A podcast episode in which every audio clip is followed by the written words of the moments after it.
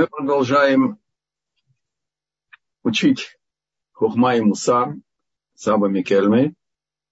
Это будет 50-й урок у нас, а по книге это будет 49-е письмо.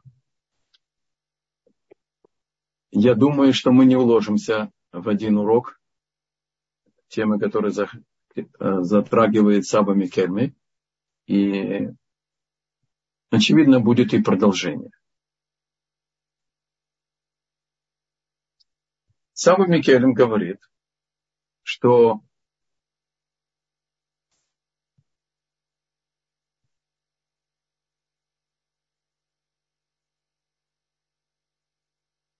насколько человек совершеннее, возвышеннее, ближе к Творцу, у него должно быть больше трепет и большая осторожность и у него нет никакой страховки, никакой гарантии, что мера его совершенства, которую он достиг, будет достаточно, чтобы он бы не ошибся.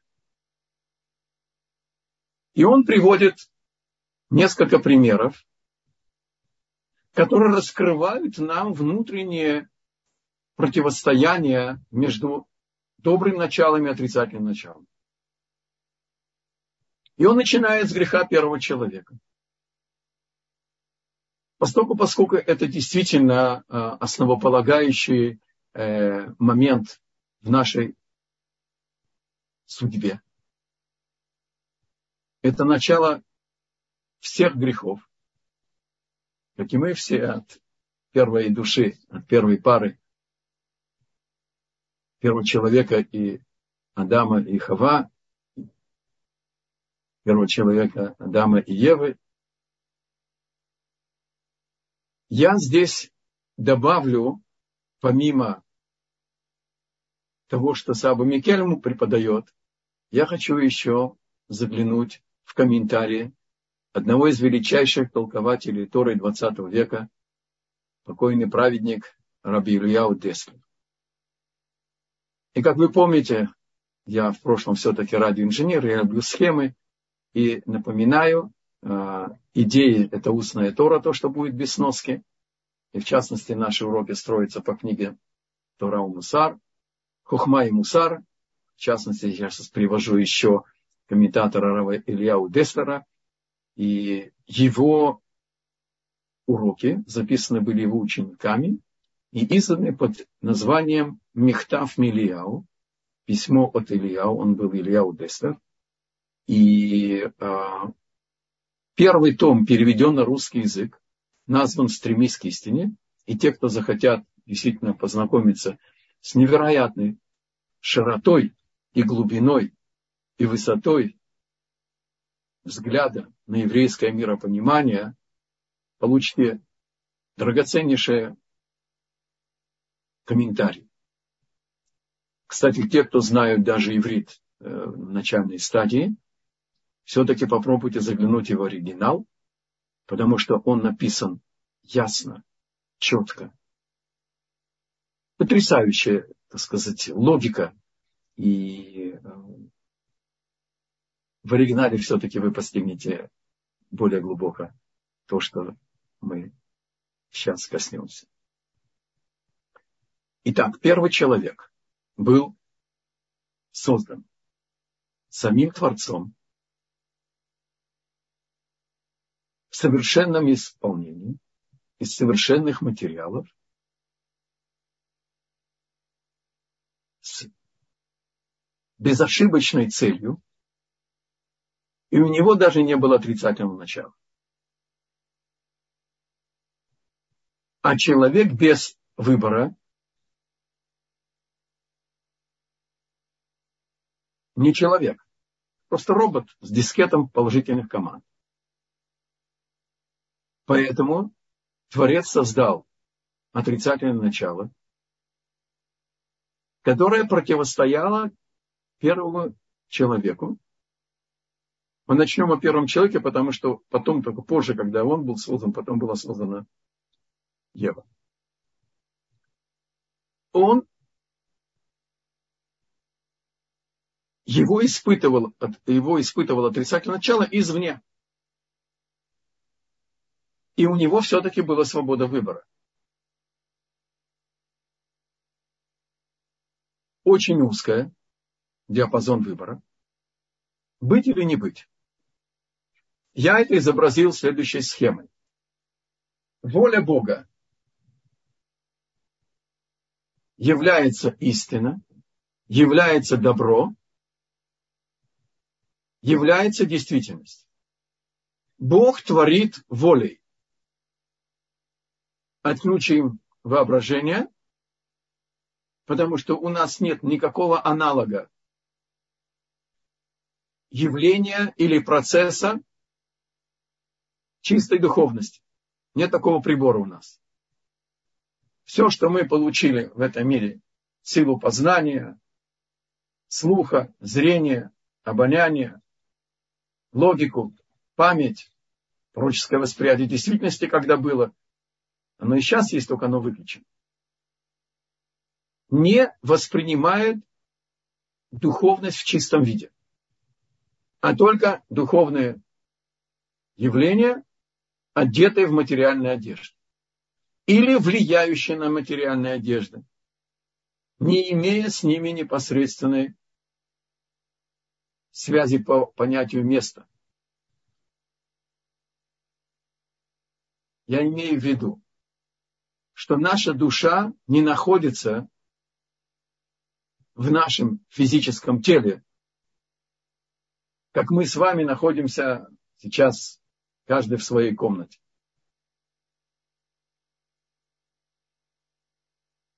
Отрицательное начало было вне. И Бог творит волей. На святом языке это воля это хефец, и воля это предмет.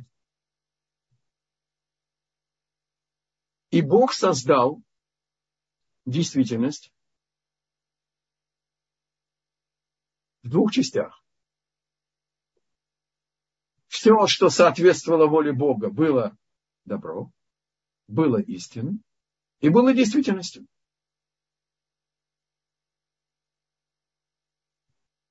Бог создал выбор первому человеку, открыв ему, что нарушение воли Бога – это ложь, это зло, и это небытие. То есть первый человек мог вернуть мандат и не желать быть в этом испытании.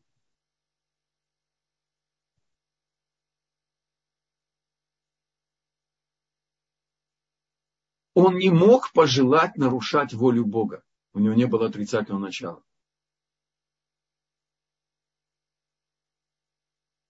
И все-таки постоку, поскольку Бог дал ему вечное тело, и снова я вас умоляю, напоминаю, отключите ваше воображение. Потому что когда Бог создал Хава, женщину, Еву, они взошли на ложе в определенный час шестого дня творения и сошли семеро Ева родила Каина с, двумя, с, одной близнецой и Авеля с двумя близнецами-девочками. И до греха тело первой пары обладало вечностью. Если бы не согрешили, прошло бы несколько часов, наступило бы шаббат, седьмое тысячелетие, и весь эксперимент закончится. Бог дал первому человеку в определенный мир недостроенный мир. И первый человек, движимый чистым любопытством, задумался о плодах дерева познания добра и зла. Не о плодах на самом деле. Плод дерева познания добра и зла лишал человека объективного восприятия действительности. Он смешивал понятия добра и зла.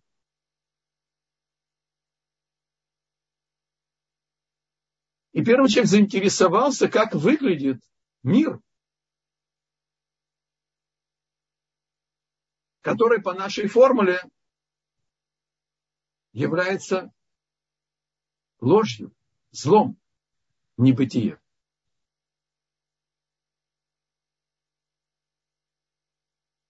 Повторяю, у него не было никакого желания нарушать волю Бога. Он обладал только положительным началом. И этот интерес был совершенно невинным.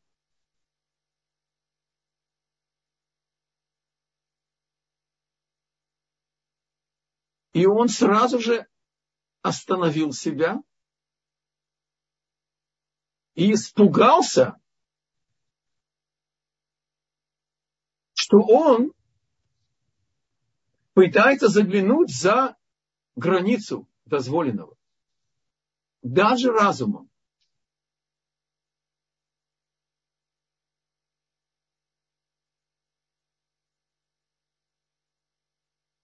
И этот испуг привел его к тому, что он решил удалить себя от запретного дополнительным устражением. Он взял на себя запрет не только просто не интересоваться запретным, а даже не приближаться к плоду дерева познания добра и зла. И он передает запрет касаться дерева с плодами познания добра и зла своей жене, не объяснив, что это его дополнение, а не воля Бога. И на этом змей и попал, поймал Еву.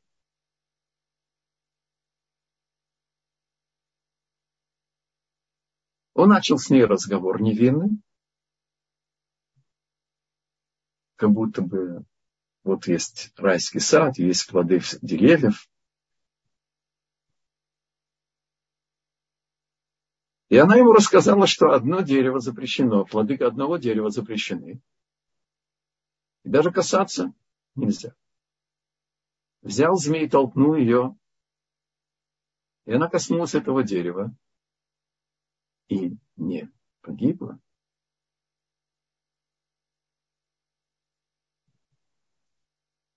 Это объясняет учителя Кабалы, означает овладение. Слово «познать» имеется в виду вторгнуться в миропонимание человека.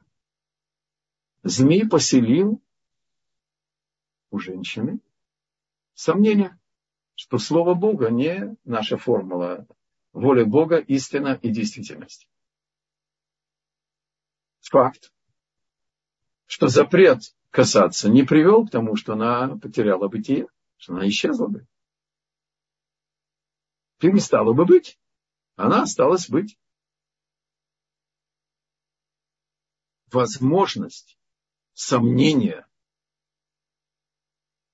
в истинности воли Бога – это следствие той духовной нечистоты, которая осталась в душе у первой, у женщин.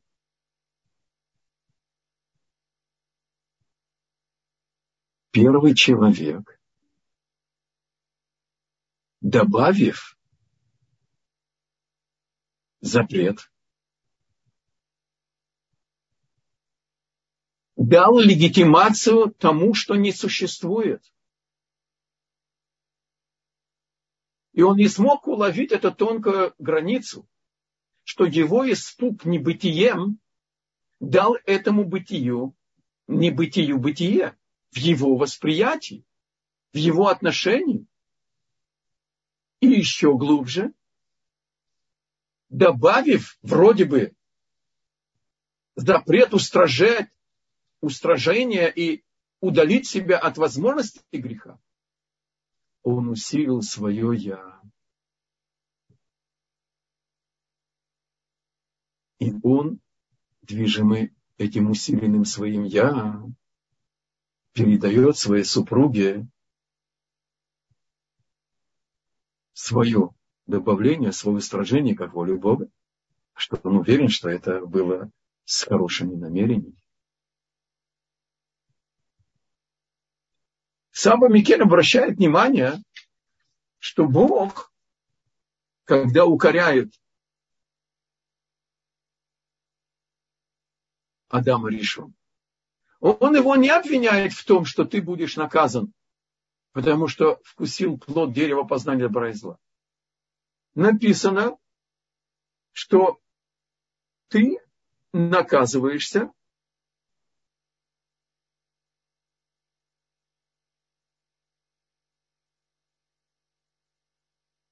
что ты внемлил своей жене. Ты послушался свою жену. Главное, главное, главное наказание вроде было за то, что он нарушил э, и вкусил плод дерева познания добра и зла.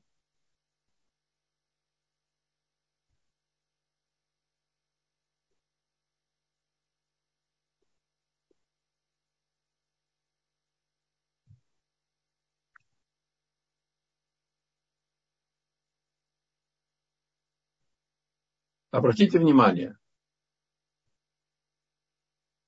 распространено заблуждение, что знать знание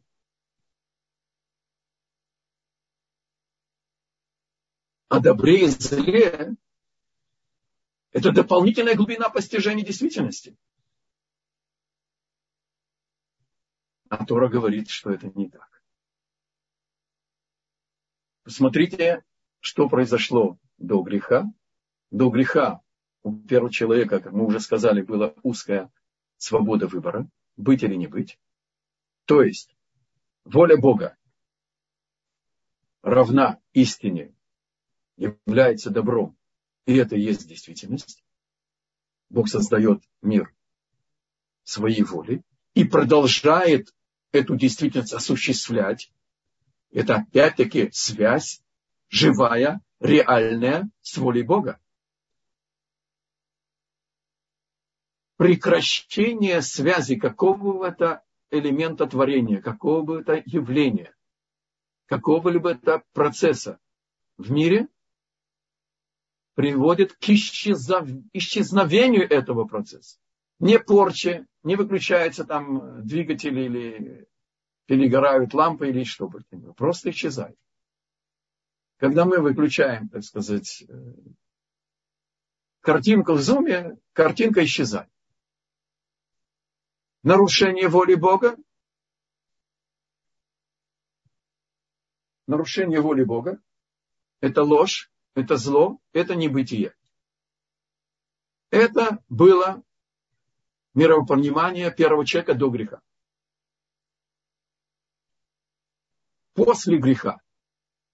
Первый человек, как учит Маймонид, опустился из объективного восприятия действительности на субъективное. Первая часть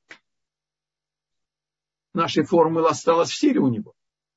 Он знал, что воля Бога – это истина, это добро, это действительность. А нарушение воли Бога после греха было в его восприятии ложью, было в его восприятии злом, но действительностью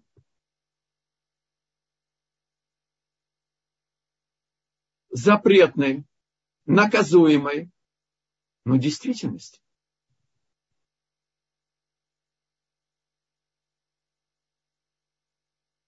И понятие добра тоже опустилось. Человек начал взвешивать, что хорошо мне, что лучше мне, что не так плохо для меня, что для меня еще рановато. Это устражение, а мне хочется полегче, попроще. Потом и в принципе. Это наше с вами состояние сегодня. Мы находимся в состоянии после греха.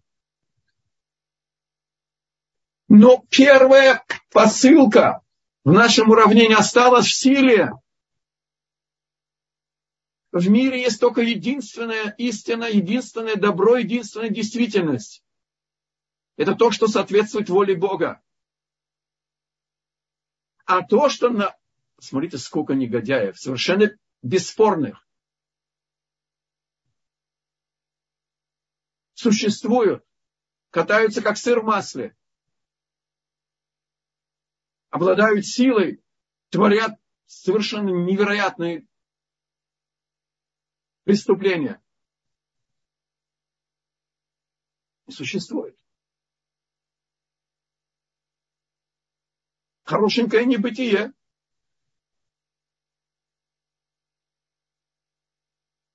Но это и есть следствие греха первого человека, который опустил нас с вами на субъективное восприятие действительности.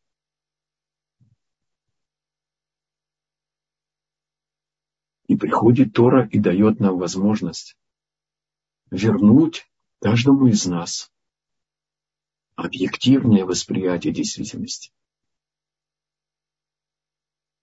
Что единственная действительность, единственное настоящее добро в мире – это только воля Бога. Есть частные законы, которые делают исключение –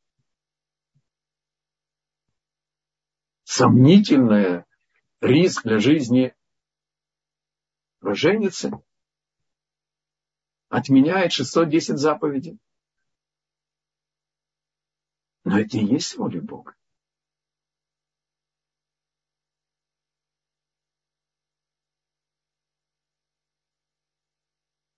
Почему, спрашивает Саба Микель, Бог укоряет Адама, потому что он послушался супругу.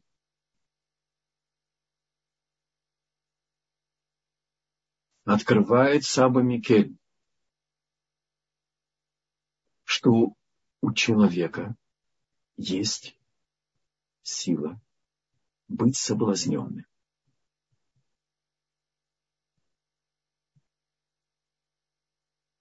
И в частности женской красотой – И постоку, поскольку три компаньона есть в создании человека. Божественное присутствие, шхина, муж и жена. Конечно, после хупы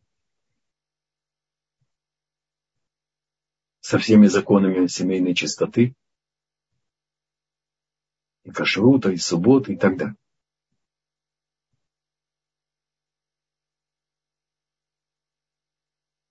Сила лечения, она нужна для того, чтобы уподобиться Творцу. Бог дал нашей душе тело, и мы должны осветить даже самые, самые телесные наши страсти.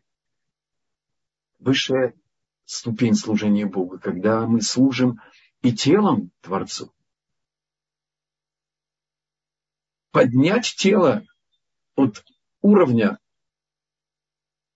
животного, извините за резкость, который не стесняется говорить открыто,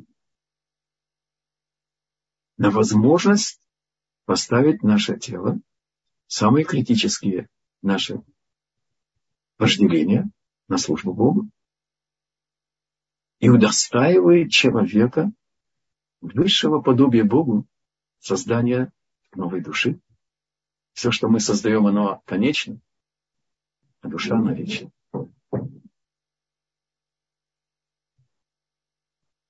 И оказывается, Бог дает нам урок, что даже разрешенная супруга, она учит нас ошибкой первого человека, что нужно уметь сверять. Самые, казалось бы, ясные, привычные, понятные вещи с волей Бога.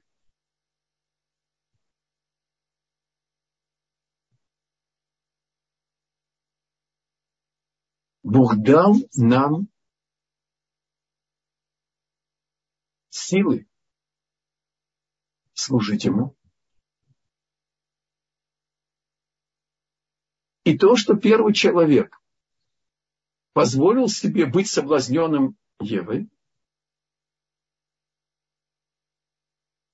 это ему вменяется в вину.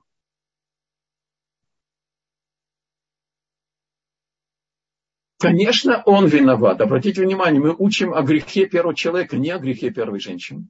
Мы упоминаем, что она тоже согрешила. Но не она первопричина. А то, что первый человек не раскрыл ей, что дополнительный запрет, это его дополнение.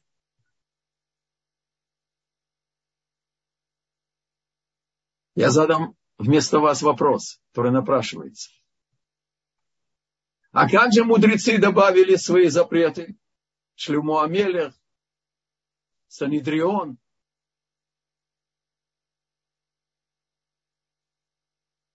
Все законы Хануки. Многие законы Сукота. Пурима.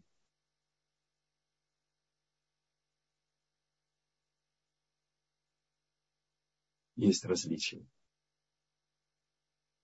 Написано в Торе, дополните, дополните, дополните, пожалуйста, стражу моей стражи. Спрашивает Тора сама по себе, на себя, что это за стража, которой нужна стража. Объясняет устная Тора, что Бог позволил мудрецам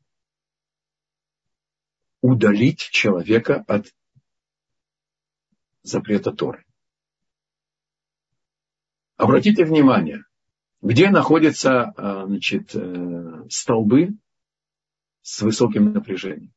Вне черта города. Потом есть там трансформаторы, значит, понижающие, которые окружены невероятной, так сказать, защитной какой-то оградой, стеной, э, сигнализацией и так дальше, не дай бог, никто случайно туда не попал.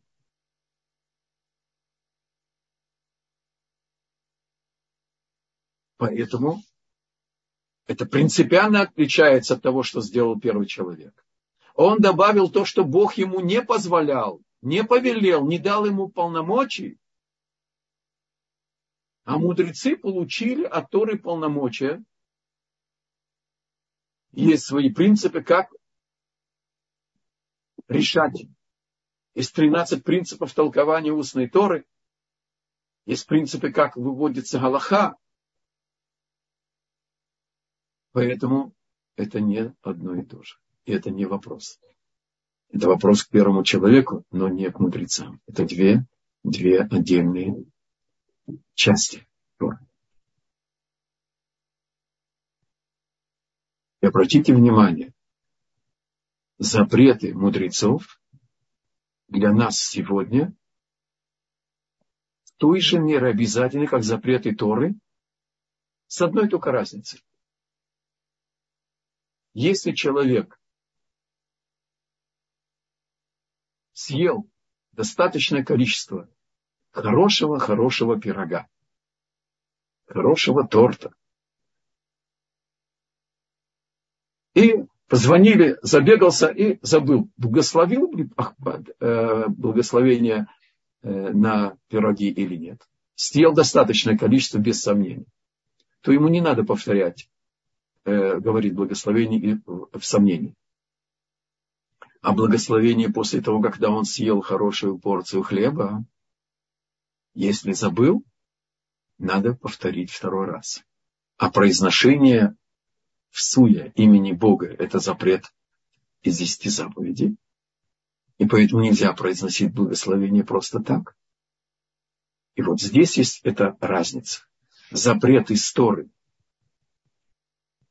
как, например, э, благословение на изучение Торы или благословение на хлеб.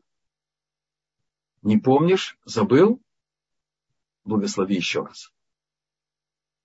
А остальные благословения, которые от мудрецов, сомнения не, не повторяй.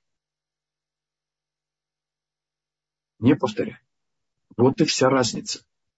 Ни в коем случае не допустить в сердце своем какой-то взгляд. Ну ведь это же всего лишь запрет мудрецов. Приведу вам пример, как наше отрицательное начало действует. С кем не было это испытание? Особенно я сейчас говорю, обращаясь к мужикам. После тяжелейшего рабочего дня и после помощи по дому из последних сил супруги любящей и любимой. И после того, когда сделано несколько ван и туши нескольким наследникам. И отвести каждого на плечах или как на верблюде, или как на лошади, и рассказать сказку. И теперь нужно идти на вечернюю молитву. Слава Богу, летнее время, полночь, она в 12, там, 30 с чем-то. И вот тут отрицательное начало нам говорит, о, ну, действительно, ты такой хороший муж, ты такой хороший папа, ты такой хороший работяга, и вкалываешь все для семьи, и даешь знаку, и помолился все молитвы. Вечерняя молитва – это от мудрецов. И человек иногда, как мы сейчас коснулись, прислушивается к отрицательному началу.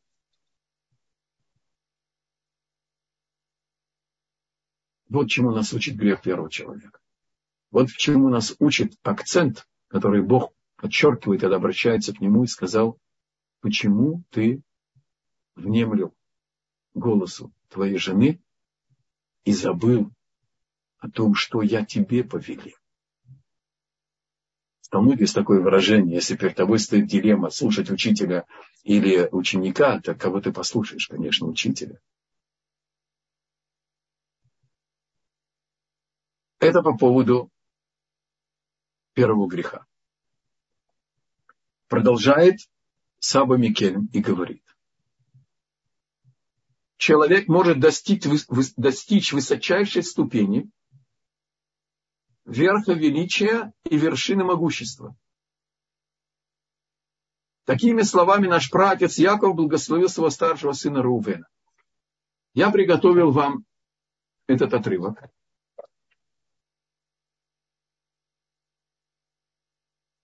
На русском языке это не совсем звучит, и поэтому это требует сразу же э, с э, устной торой. Яков благословляет Рувена, а Рувен первенец. И он ему говорит, Рувен, первенец ты мой, крепость моя, начало сил моей. избыток достоинства, то есть дополнительное совершенство и дополнительное могущество, силы и мощь. Яков Авину, он подчинил все силы своего тела не подавив их, а поставив их на службу Богу. Рувен родился от первой капли его семени.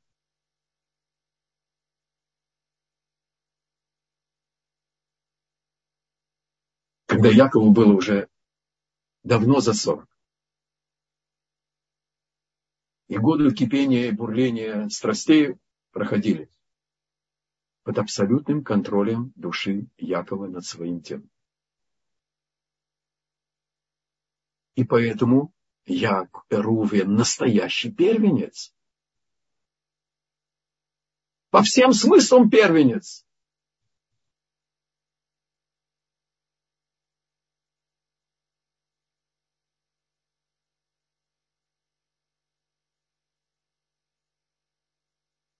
И Рамбан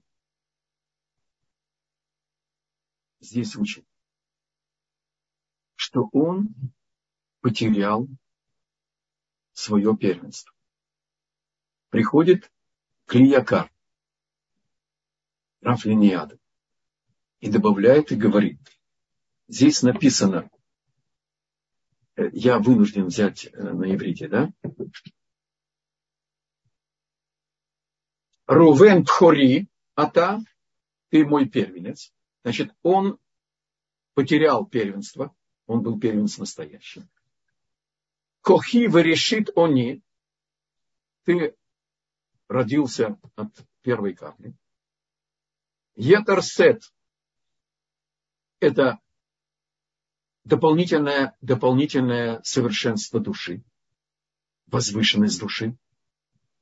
Это речь идет о коинах, которые были элитой духовной и были наиболее близки в самом близком божественном присутствии месте, это в храме. И Етер Оз, Оз это могущество, сила. Речь идет о царском роде. Вот эти три короны Рувен потерял. Почему? Потому что Пахас Камай. Ты нетерпелив. Ты стремителен, как поток воды. И э, Клиякар объясняет это по цепочке. Первенцу, первенцу Бог дал дополнительную меру совершенства. Это не физическое, не констатирование физического э, факта, кто родился первым.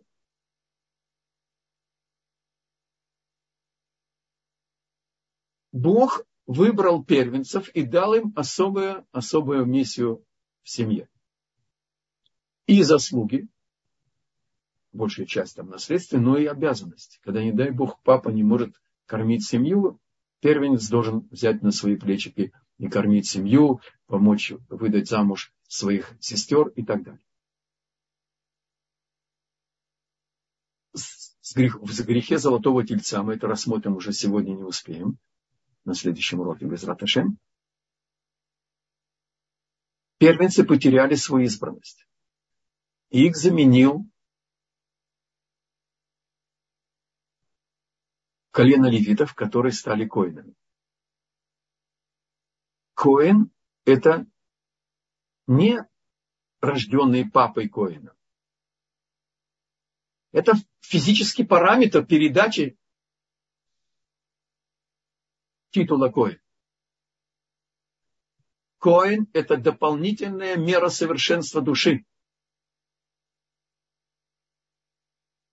И не случайно взят левит, брата Авраам, а Моше Рабейну, Аарона Коин, который любил шалом и стремился за ним, искал его, продав шалом. Объясняет устная Тора, что любил шалом он прилагал невероятные усилия и даже изменял истине, чтобы помирить Реувена с Шимоном и Шимона с Реувеном. Но это было не все. Более того, его доброта сердца и глубина понимания человеческой души предвидела и предпринимала предварительные шаги и меры, чтобы не было ссоры, чтобы избежали ссоры Шимон и Лили. И вот эта мера совершенства души, она и послужила выбором, что вместо коинов, который, э, вместо первенцев, которым Бог дал от, от себя особую меру совершенства души, заслужили потомки Аарона. Коин. И это свидетельствует о том, что они-то и поэтому допущены в храм, потому что в храме находится максимальное возможное божественное присутствие для всего мира. И Етер Оз,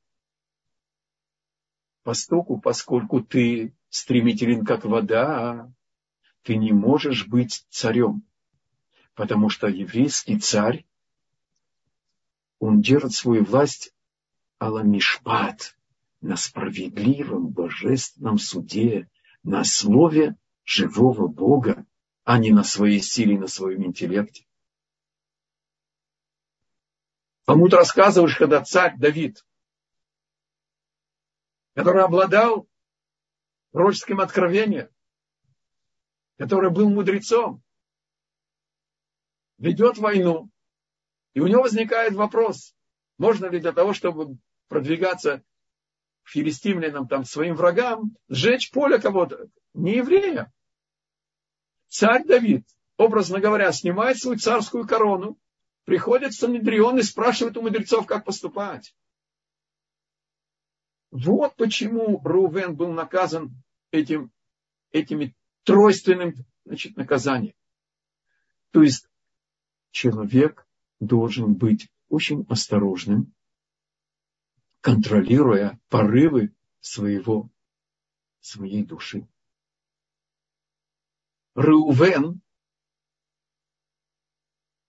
зажегся обидой за статус своей мамы Леи.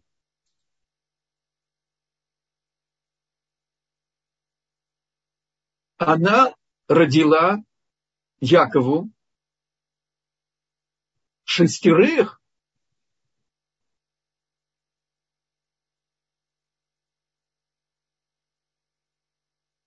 еще до шестого.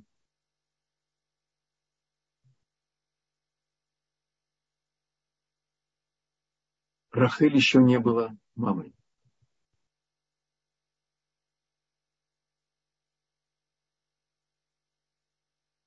И когда наконец-то Лея, его мама, родила шестого,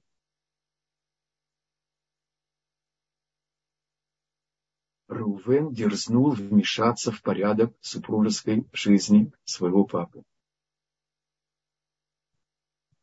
При четырех женах, не дай Бог, выбросите, пожалуйста, все ассоциации с какими-то там гаремами или еще чем-то. Бог установил, что еврейский народ будет построен одним отцом и четырьмя женами. И две более совершенные, и две менее совершенные и так далее. Это отдельная, отдельная тема. Ничего общего не имеющая ни с какими гаремами и так далее. И когда вы встретитесь в Танахе, что еврейскому царю разрешено иметь до 18 жен. И что царь Шломо Амелех пытался исправить тысячу миров.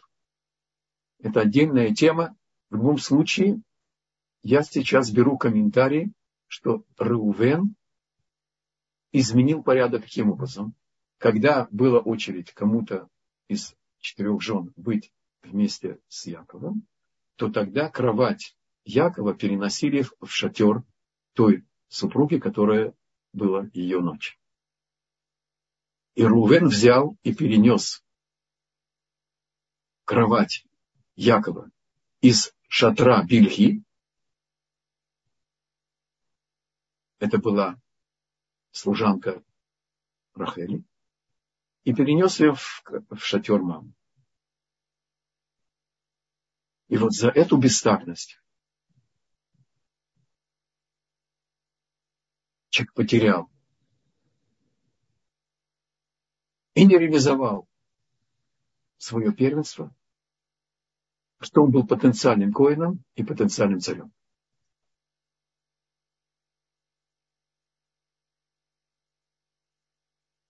Говорит Саба Микелем резюме.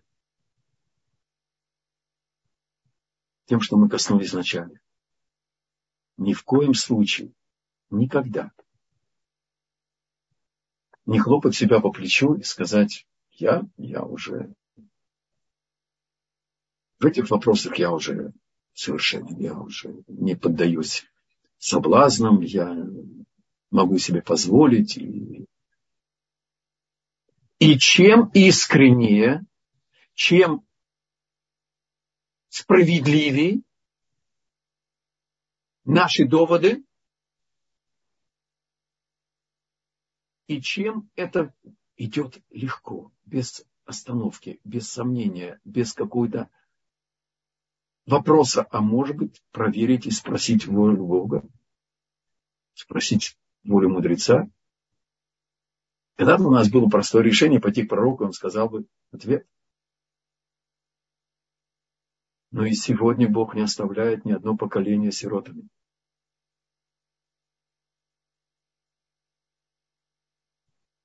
И в каждом поколении есть капитаны корабля, которые могут нам ответить на любой вопрос.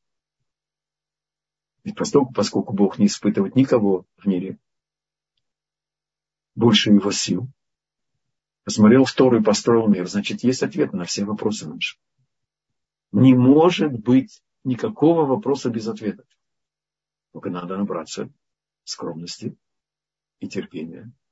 Во-первых, сформулировать его верно, и набраться мужества пойти и спросить знатока, который получил из прежних поколений право отвечать, а не искать того, кто бы ответил так, как я хочу, чтобы услышана была воля Бога.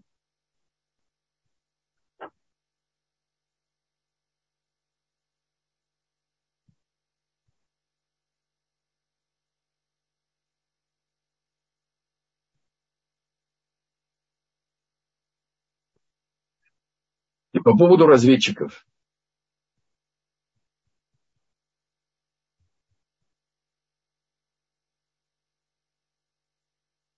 Рамбан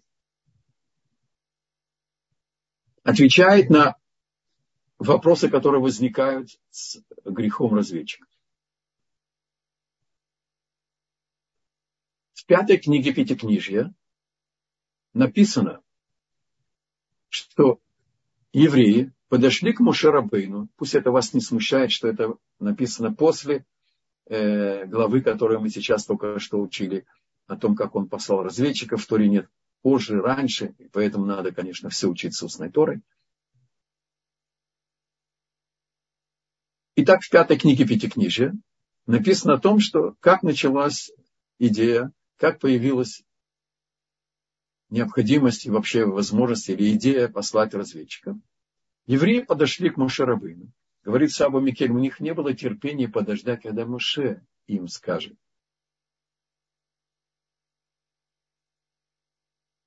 У них не было терпения, подчеркивает Саба Микель.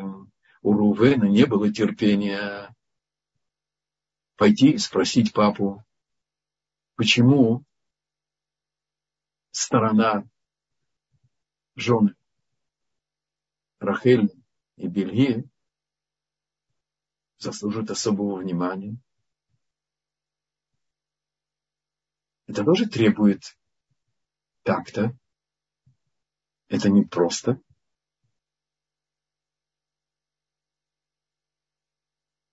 Уже это внутренняя, внутренняя осторожность, она бы уже его затормозила. А он пахас камаем, он стремительный, как вода. Кстати, насчет практических советов, я все-таки занимался альпинизмом. Всем любящим горы и скалолазание и значит, наш юг. Строгое предупреждение. Никогда не пренебрегать предупреждением синоптиков, что ожидаются дожди и что будут потоки воды. И часто наши шоферы, какой еврей не любит быстрой езды, на грузовике, семи-трейлер там, 40 тонн. И его как скорлупочку, поток воды сбрасывает с шоссе и кидает его, не дай бог ни о ком не будет сказано, в сторону. Сила воды невероятная. Сила потока воды. И поэтому надо контролировать свои порывы. Контролировать свои порывы. И они поторопились. И написано, что понравилась их идея у Мушарабейну. Мушарабейну сказал, Ваитав Бейнав. И теперь в нашей, значит, Бамидбар, в этой главе Шлахлыха, Моше посылает разведчиков. Вдруг в начале нашей главы, которая только что в прошлом была Шлахлыха, написано Шлахлыха, Бог говорит Моше, посылай их, но я их не посылаю. И мы не встречаем во всех строках, которые описывают претензию и страшнейшее наказание разведчиков, которое распределено на поколения, за то, как они выполнили свое поручение разведки. Нету ни слова претензий Моше. Кроме того, во вторе, в конце недельной главы, был какой-то период, когда запретили евреям читать недельные главы. Что сделали евреи? Спросили у цензора церковного и католического, а Библию можно читать? Библию, пожалуйста. Выбрали евреи из Танаха. Кстати, совершенно безответственные ребята. Издают книги без аннотации. И там написано еврейская Библия. Жуткая профанация. Нет такого понятия еврейская Библия.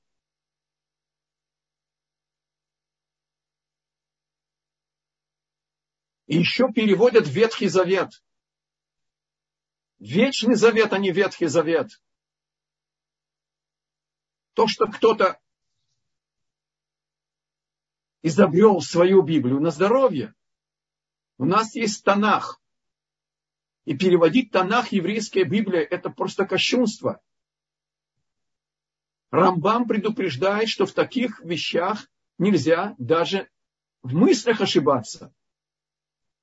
Это основополагающее понятие. И обратите внимание, все, кто такими терминами пользуется, посмотрите на их книги, нету аннотаций раввинов.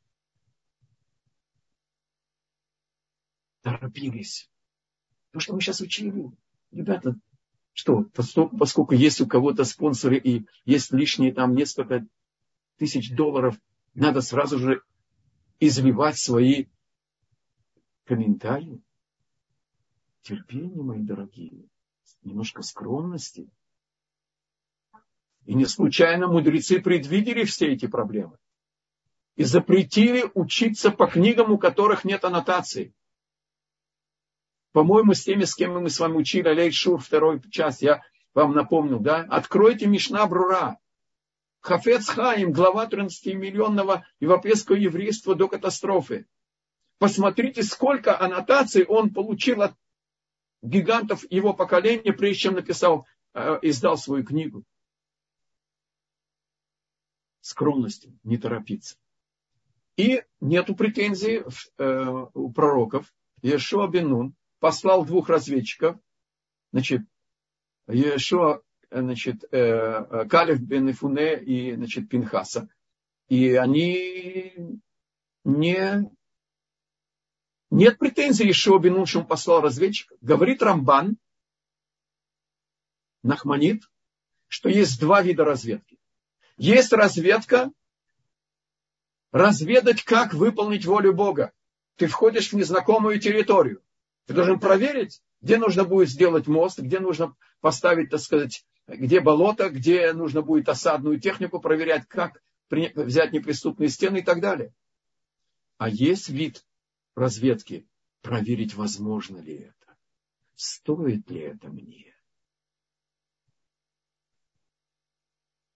И поэтому мы продолжим наш ответ на следующем уроке, так я коснусь того, что мы коснулись здесь. Когда обратились к Мошерабейну, у него не было даже никакой другой мысли, что они предполагают, кроме разведки, как выполнить волю Бога. Поэтому это нашло в его глазах положительную реакцию. Он согласился, ему это стало приемлемо. Поэтому к нему нет претензий, к Ешуа нет претензий. И, по-моему, с Божьей помощью, может быть, есть в Пшате недельной главы Шлахлаха «Пошли себе». Есть прямо в Пшате э, основание Рамбана. Но это будет на следующем уроке. Спасибо большое. Я вижу здесь в чате у нас есть два вопроса. Шалом, Один вопрос я уже прочитал. Нет, кровать Якова не находилась э, у Рахели, а она просто каждый раз, когда была определенная очередь и разрешенность жен Якову, вот тогда его кровать была у той жены, в которой, в которой, с которой он мог быть вблизи. Спасибо большое. Еще, еще один вопрос, и следующий лектор уже с нами, поэтому мы очень коротко. И добрый вечер, уважаемый Рав Шимон. Спасибо большое за уроки. Вопрос. Иными словами, грех Адама был в эмоциональном ответе на предложение, а должен был включить голову. Совершенно верно. Он должен был понять, что его э, открытость перед влиянием супруги то есть дополнительная э, сила соблазна, которая оделась в некое, некое предложение, некое действие, оно должно было быть отторгнуто.